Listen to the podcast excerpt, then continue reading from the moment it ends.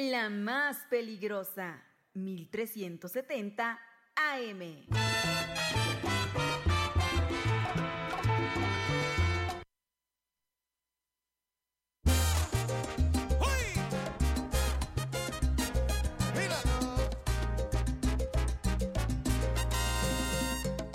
Soy la más pequeña distante. Ya son las 12 con 8 minutos, las 12.08 a través de la más peligrosa en el 1370 de AM y www.peligrosa.mx. La voz que escuchas, la de Christopher y te acompaño en este resumen informativo, su sección tan gustada, señora linda, señora bonita, ya es el mediodía y estos son las rapiditas de la información. Vamos sol. Así es, ya son las 12, ya es el mediodía y llegó el momento de irnos a este viaje informativo por lo más relevante que nos han dejado las noticias hasta este momento. Así que señora linda, señora bonita, mi rey, mi reina, donde quiera que ande, aquí le dejo el resumen informativo. Estos son las rapiditas de la información.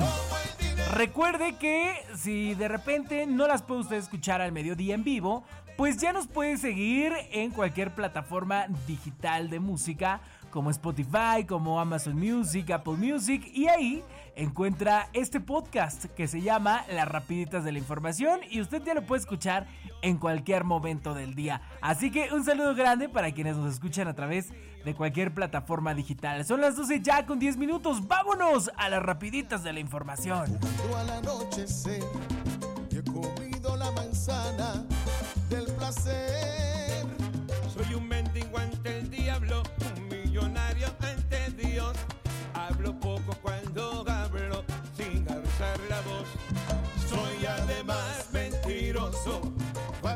buen actor. Y vamos a comenzar con este resumen informativo y yo le cuento que hace unos momentos pobladores del municipio de Tepetitla, aquí en Tlaxcala, prenden fuego y cierran la carretera Villa Alta Texmelucan. Hace unos días una niña resultó atropellada por un conductor que no tomó las precauciones debidas y de ahí la molestia. Y es que ante la incapacidad y pésimo trabajo del presidente de Tepetitla, Alan Alvarado, la tarde pues ya la tarde de este martes, pobladores han cerrado la vialidad que conecta de Villa Alta a Texmelucan. Exigen la colocación de los topes que fueron retirados cuando se reencarpetó esa vía de comunicación. El grupo de, de inconformes aseguró que sin esos bordes la inseguridad vial aumenta, toda vez que los automotores, principalmente del transporte público, circulan a toda velocidad poniendo en riesgo no solo los peatones, sino a otros automovilistas y a sus propios pasajeros. De hecho, aseveraron que hace unos días una niña resultó atropellada por un conductor que no tomó las precauciones debidas. El bloqueo de la carretera es del lado de Tlaxcala y demandaron la colocación inmediata de los reductores de velocidad toda vez que el flujo vehicular es alto y constante durante todo el día en esa zona. La situación se puso al límite cuando los descontentos vecinos prendieron fuego a neumáticos para inhibir cualquier intento de paso a la fuerza, lo que a su vez provocó una fuerte columna de humo negro y un embotellamiento automovilístico en ambos lados. O sea que en estos momentos permanece cerrada la circulación en la carretera Villa Alta Texmelucan del lado de Tlaxcala a la altura del municipio de Tepetitla. Así que tome usted sus precauciones si es que va a San Martín Texmelucan. Bueno, pues yo lo informo, ya nos mandaron las fotografías, está completamente cerrada esta carretera de los dos carriles, así que tome sus precauciones, eh, tome vías alternas. Eh, esto acaba de suceder hace unos minutos, así que es información al instante.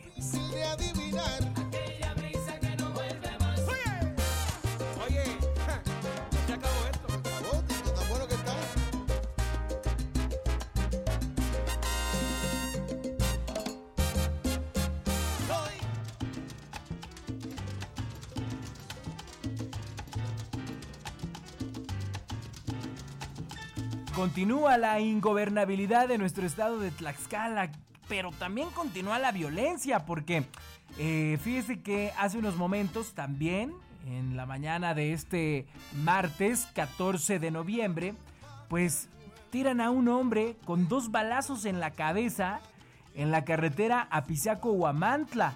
El cuerpo fue reportado por una persona que transitaba por una calle hacia la comunidad de Santa María Texcalac.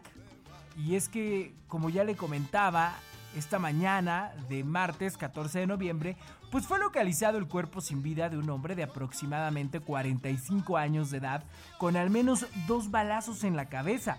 El cuerpo fue reportado por una persona que transitaba por una eh, calle hacia la comunidad de Santa María Texcalac. Ahí encontró el cuerpo sin vida del masculino por lo que reportó el hallazgo al número de emergencias 911. Al lugar llegó policía estatal, municipal y elementos de protección civil para comprobar que el hombre, que aún no ha sido identificado, pues carecía de signos vitales.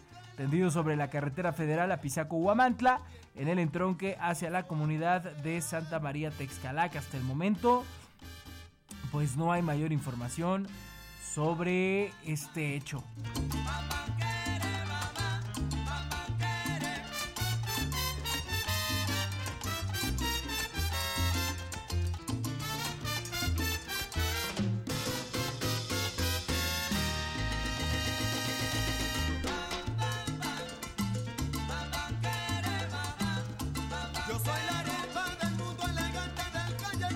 Pero no fue todo lo que ha sucedido en temas de violencia en nuestra entidad tlaxcalteca, porque en otro hecho, fíjate que atacan a balazos a un mesero del bar Bora Bora en los límites de Puebla y Tlaxcala. Al menos cinco balazos se eh, en el tórax, abdomen, brazo y piernas del mesero. Y es que un mesero del bar Bora Bora, ubicado en el municipio de San Pablo del Monte, pues fue atacado a balazos la noche de ayer. Por la magnitud del percance, podría tratarse de un posible ajuste de cuentas o una ejecución. La realidad es que más allá de que el Bora Bora sea un bar, la verdad es que es un centro nocturno para caballeros. De acuerdo con el primer reporte, un hombre ingresó a este bar y disparó contra el mesero identificado como Andrés N de 32 años de edad. Al menos cinco balazos se incrustaron en el tórax, abdomen, brazo y piernas del mesero. Al lugar llegaron paramédicos del estado para verificar el estado de salud de Andrés N, que fue trasladado de inmediato a un hospital del estado de Puebla, donde se reportó su eh, vida en inminente peligro. Serán las autoridades de la Procuraduría General de Justicia del Estado quienes determinen las causas y den con los posibles responsables de este ataque. Ataque directo, así. Entraron a este eh, centro nocturno para caballeros, un table dance. Entraron y le dispararon hacia quemarropa en cinco ocasiones. Así que complicadísima esta situación allá en San Pablo del Monte.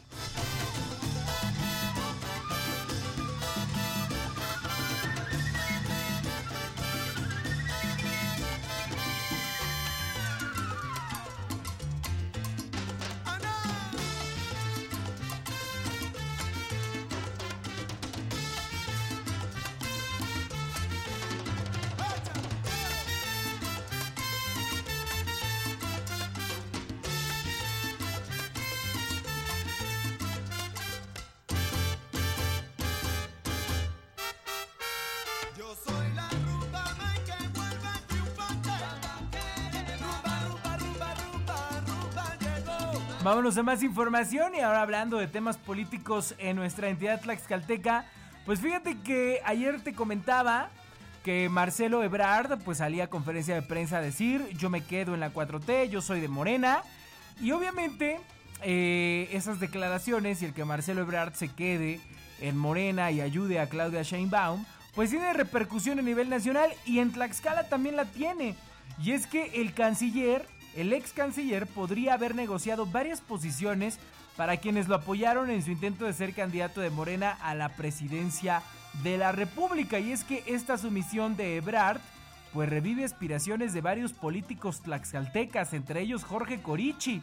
Y es que luego de que el ex canciller Marcelo Ebrard Casaubon pues reconociera el triunfo de Claudia Sheinbaum Pardo en el proceso interno del Movimiento de Regeneración Nacional Morena, para la presidencia de la República, varios de sus seguidores más cercanos podrían aspirar ahora sí a una candidatura, ya sea en el ámbito federal o estatal. Tal es el caso del el ex alcalde de Tlaxcala, eh, Jorge Corichi, y del el diputado local Rubén Terán Águila, quienes fueron los referentes de Marcelo Ebrard en Tlaxcala. Uno por su cercanía con el ex jefe de gobierno de la Ciudad de México y el otro por haber movilizado una importante estructura en la entidad. El, arrodillamiento de Ebrard ante el presidente López Obrador y su alfil Claudia Sheinbaum estaría dejando al ex canciller con la oportunidad de negociar algunas posiciones, ya que su discurso es que representaba la segunda fuerza dentro de Morena. Aunque al haber declinado antes le hubiera generado mayor ganancia política, Marcelo Ebrard tendría dentro de su baraja varias cartas que podría impulsar ya sea en diputaciones federales, senadurías o incluso en cargos locales. En el caso de Tlaxcala, solo son dos referentes y algunos otros que son considerados pues cascajo político, que solo vieron el oportunismo en su momento para sumarse a las aspiraciones de Marcelo Ebrard, pero quienes sí tienen posibilidad de entrar en esta negociación, pues ya le decía, son el exalcalde de Tlaxcala, Jorge Corichi Fragoso, y del diputado local Rubén Terán Águila. Así que esto viene a cambiar, no a cambiar, a mover un poquito todo este escenario político con los que ya están aspirando a diferentes cargos de eh, elección popular, como el Senado de la República y la Diputación Federal, que de hecho que pues ya hasta se registraron, ¿no? En este proceso interno de Morena. Así que bueno, ahí van las cosas caminando con el partido en el poder para el proceso electoral del 2024.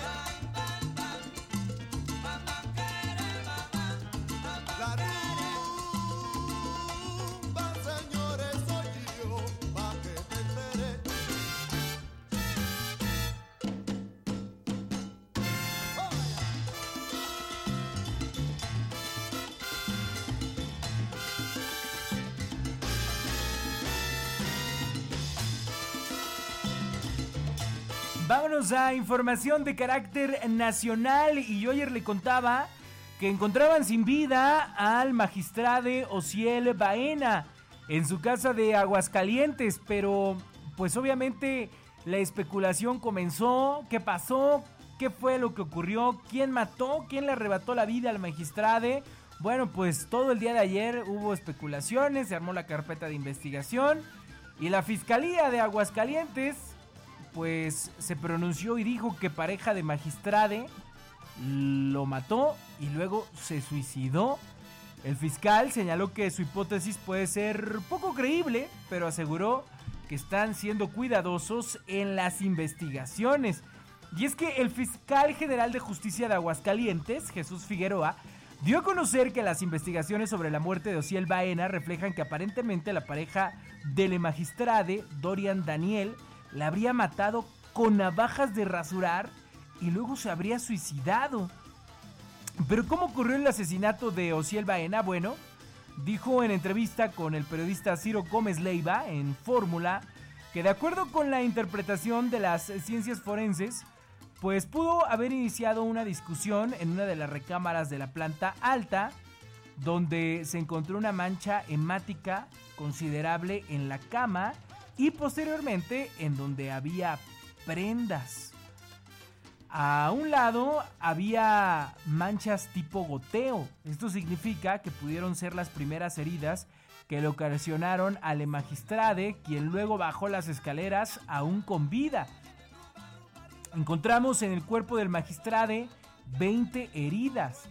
De esas 20 heridas, 19 son superficiales con el objeto cortante que nosotros detectamos como las navajas de rasurar, que son instrumentos que tienen en su cuarto eh, mucho, mucho filo y son de un tamaño muy fino. detalló el fiscal. Fue en la parte baja donde encontraron dos navajas, donde también había pisadas sobre la sangre.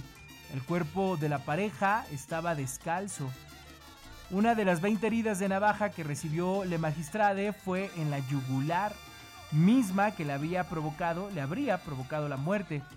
Su pareja, Dorian, tenía heridas en los dedos con los que sujetaba las armas homicidas y una más en la parte frontal de su cuello que presuntamente él mismo se provocó.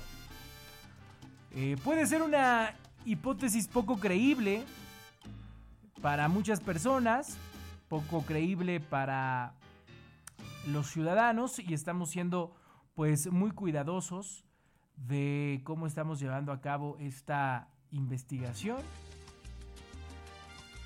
Eh, mencionarte que toda la inspección se realizó sobre el lugar, expresó Jesús Figueroa en entrevista.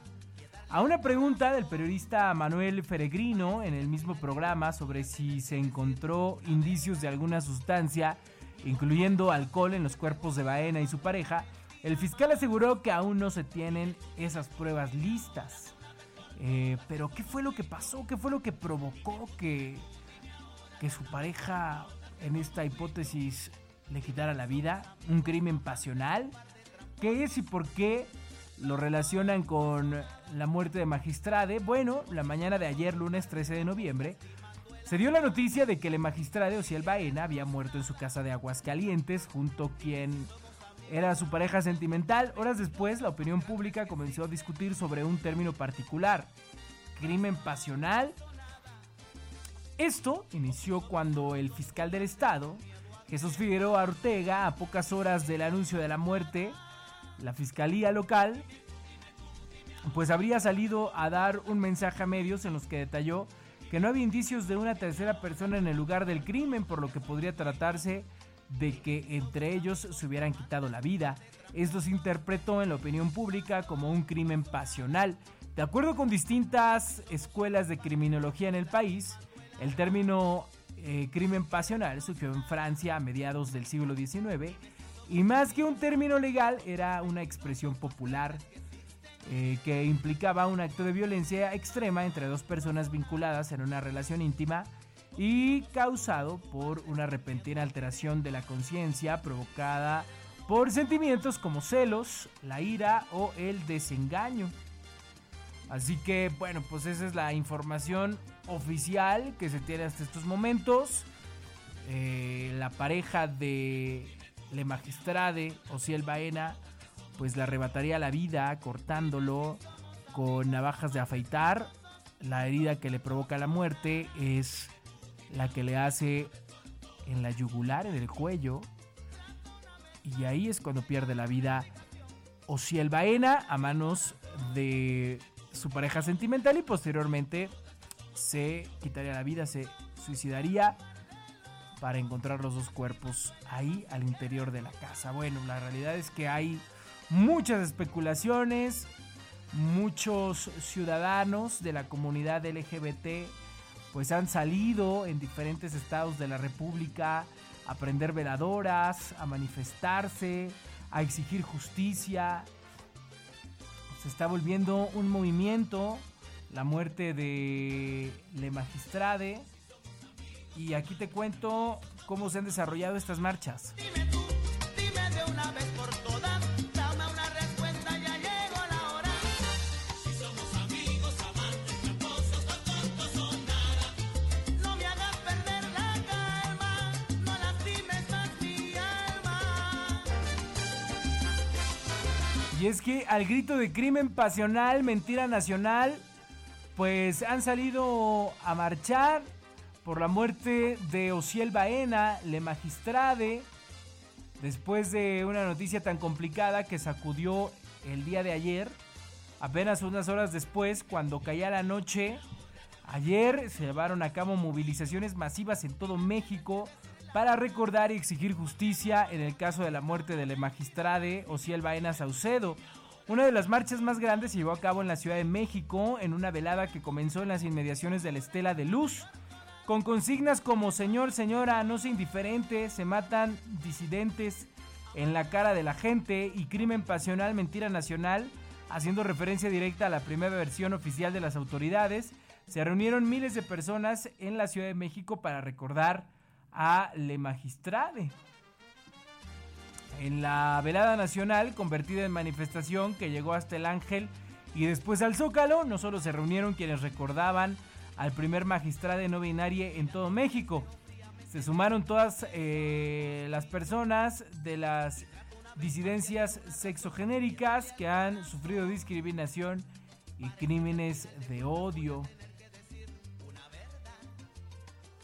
Así que pues comenzó a haber muchas movilizaciones. Aquí en Tlaxcala también se le prendieron velas por parte del secretario de Cultura.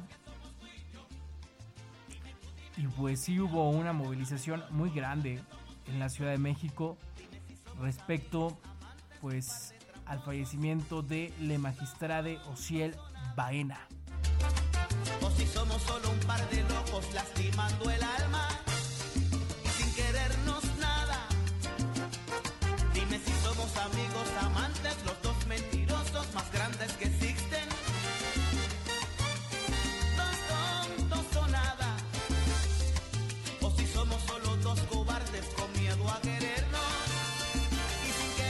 Ya son las 12 con 29 minutos. Ahí están las rapiditas de la información a través del 1370 de AM y www.peligrosa.mx. Ya le he llevado el resumen informativo más importante que se ha generado hasta este momento. Así que señora bonita, pues ya es usted informada de todo lo que está aconteciendo. Cualquier cosa, pues puede revisar las noticias ahí en nuestra página de internet www.peligrosa.mx y también me puede escuchar en el podcast de las rapitas de la información a través de Spotify, Apple Music, Amazon Music, cualquier plataforma digital, en cualquier momento del día. Ahorita, así como termina, yo lo subo de manera inmediata a las plataformas digitales de música. Muchas gracias por habernos acompañado en este resumen informativo. Yo soy Christopher y esto fueron las rapiditas de la información.